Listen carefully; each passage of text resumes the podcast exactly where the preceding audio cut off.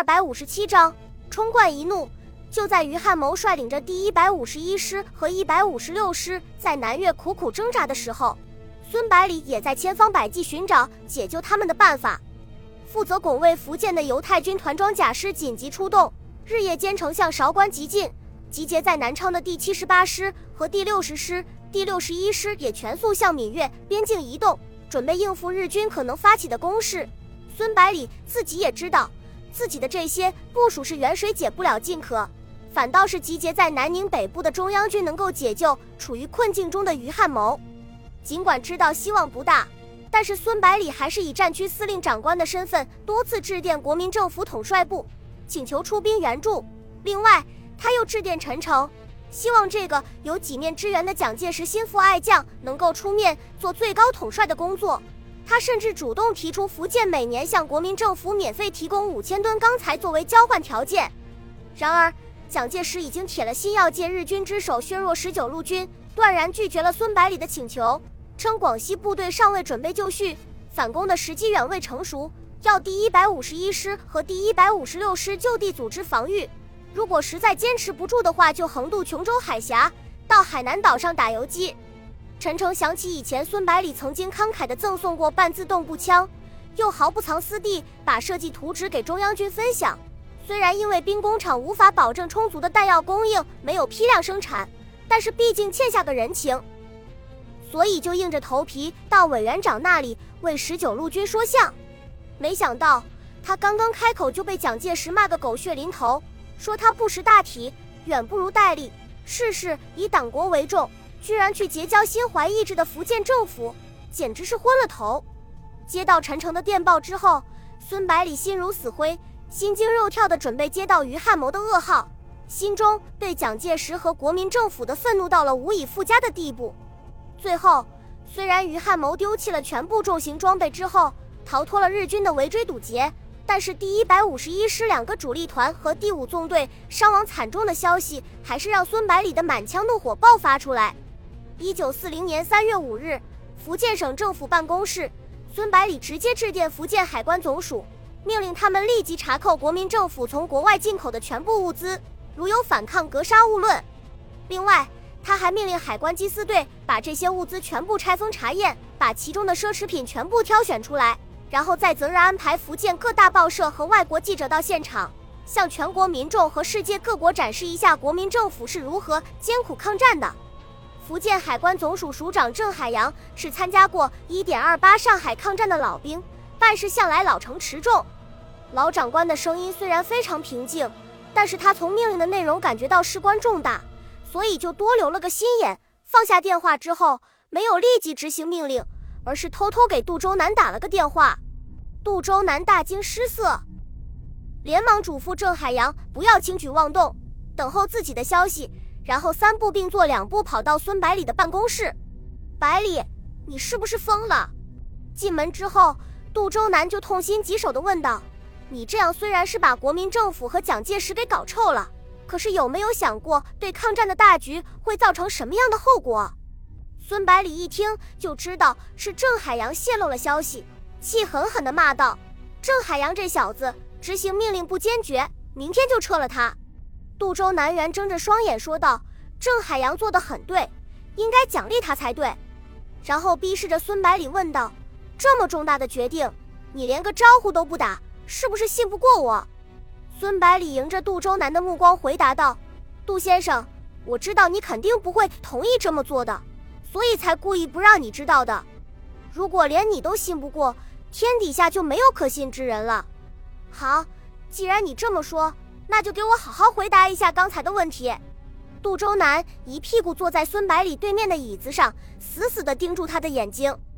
孙百里不假思索地说道：“民众知道真相以后，就会明白谁才是真正全力以赴抗击日军，谁才是利用抗战大发国难财的幕后黑手，谁才是借日军之后消除异己的独裁者。民众有权利知道真相，有权利做出正确的选择。短时间内。”国民政府控制的地区可能会受到影响，抗战的形势会暂时艰难起来。但是从长远来说，还是符合全国民众利益的。只有迫使国民政府、蒋介石能够痛改前非，消除腐败，改变排除异己的做法，才能够最大限度地团结全国的各方势力，实现全民族抗战的目标。你的理由看起来非常充分，但是却没有一点现实性。杜周南毫不客气地反驳道：“首先，民众知道真相之后，后果将是灾难性的。国民政府之所以能够在日军的疯狂进攻下坚持到现在，最主要的原因就是在抗日的大旗下汇集了全国各党各派乃至全国民众的力量。一旦民众对政府失去了信心，很快就会影响到军队的士气。”原本坚固无比的防线可能瞬间就土崩瓦解。如果不是亲自经历过淞沪会战的溃败，你会相信昨天还在舍生忘死、浴血奋战的部队会在一夜之间就崩溃吗？到时候就怕国民政府想痛改前非都没有时间。其次，如果蒋介石愿意对自己的亲属开刀的话，大后方的经济形势怎么可能恶化到保证民众吃饭都成问题的地步呢？最后。你有没有想过这样做会对我们十九路军、福建政府和你个人造成多么恶劣的影响？孙百里诧异地问道。他不仁，我不义，以牙还牙，以血还血，本来就是天经地义的事情，怎么反倒对我们有恶劣的影响？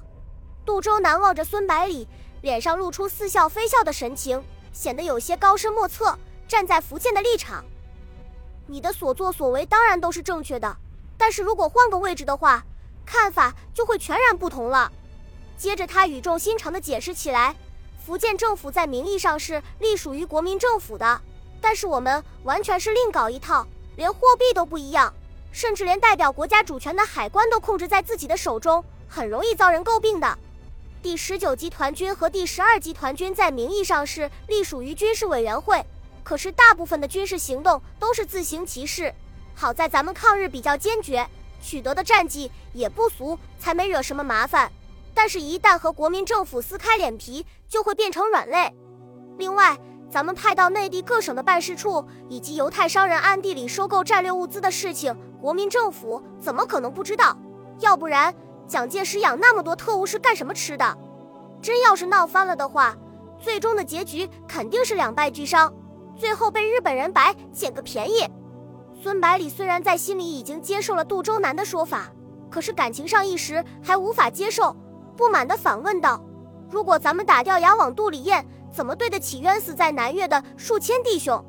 杜周南见孙百里已经不那么激动了，这才暗暗松了口气，然后宽慰道：“就把这件事当做一个教训，以后制定计划的时候就不要再考虑中央军的配合，做到完全独立自主。路遥知马力，日久见人心。”随着时间的推移，民众终究会明白谁才是真正全心全意抗日的。再说，毕竟咱们的两个师还是回来了吗？如果大动干戈的话，底气也不是很足呀。最后，他又补充道：“其实这件事也有好的一面，于汉谋和他的第十二集团军已经看透了老蒋的恶毒用心，必定会更加坚定地和我们站在一起。无形之中，咱们的力量又增强了几分。”怒气尽消之后的孙百里看着侃侃而谈的杜周南，揶揄道：“我们明明是吃了个大亏，被你这么一说，反倒好像占了便宜一样，真有一套。以后如果有什么谈判之类的事情，一定要请你出马。”杜周南嘿嘿一笑，说道：“我只是就事论事而已，这些道理你又何尝不知道？只是在气头上不愿意去想，所以说。”愤怒的时候最好不要做重大的决定，否则后果不堪设想。孙百里点了点头，然后接通了郑海洋的电话，故意用斥责的语气大声问道：“你小子是不是把我的命令泄露给杜先生了？”无话可说的郑海洋只能在嘿嘿的干笑几声。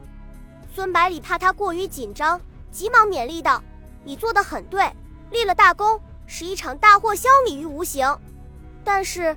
这样的处理方式是不对的。以后，如果你认为我的命令不妥的话，可以直接跟我说，不用绕这么大的圈子，明白吗？孙百里刚刚放下电话，杜周南就正色说道：“百里，你刚才对郑海洋所说的一番话，对你自己也同样有效。重大的事情一定要大家商量，这样才能避免犯错误。今天要不是他心细，后果肯定不堪设想。”以后再也不能犯这样的错误。孙百里知道杜周南肯定会来个秋后算账，连忙老老实实承认错误，保证今后不会再犯。杜周南怕他不知道问题的严重性，进一步小以利害。百里，随着你职务的逐步升迁和我们控制地域的扩大，威信也在与日俱增，很多人都会不敢指出你的错误。为了避免这种孤家寡人情况的出现，你必须要多多与人沟通，多方征询意见，集思广益，才能把事情办好。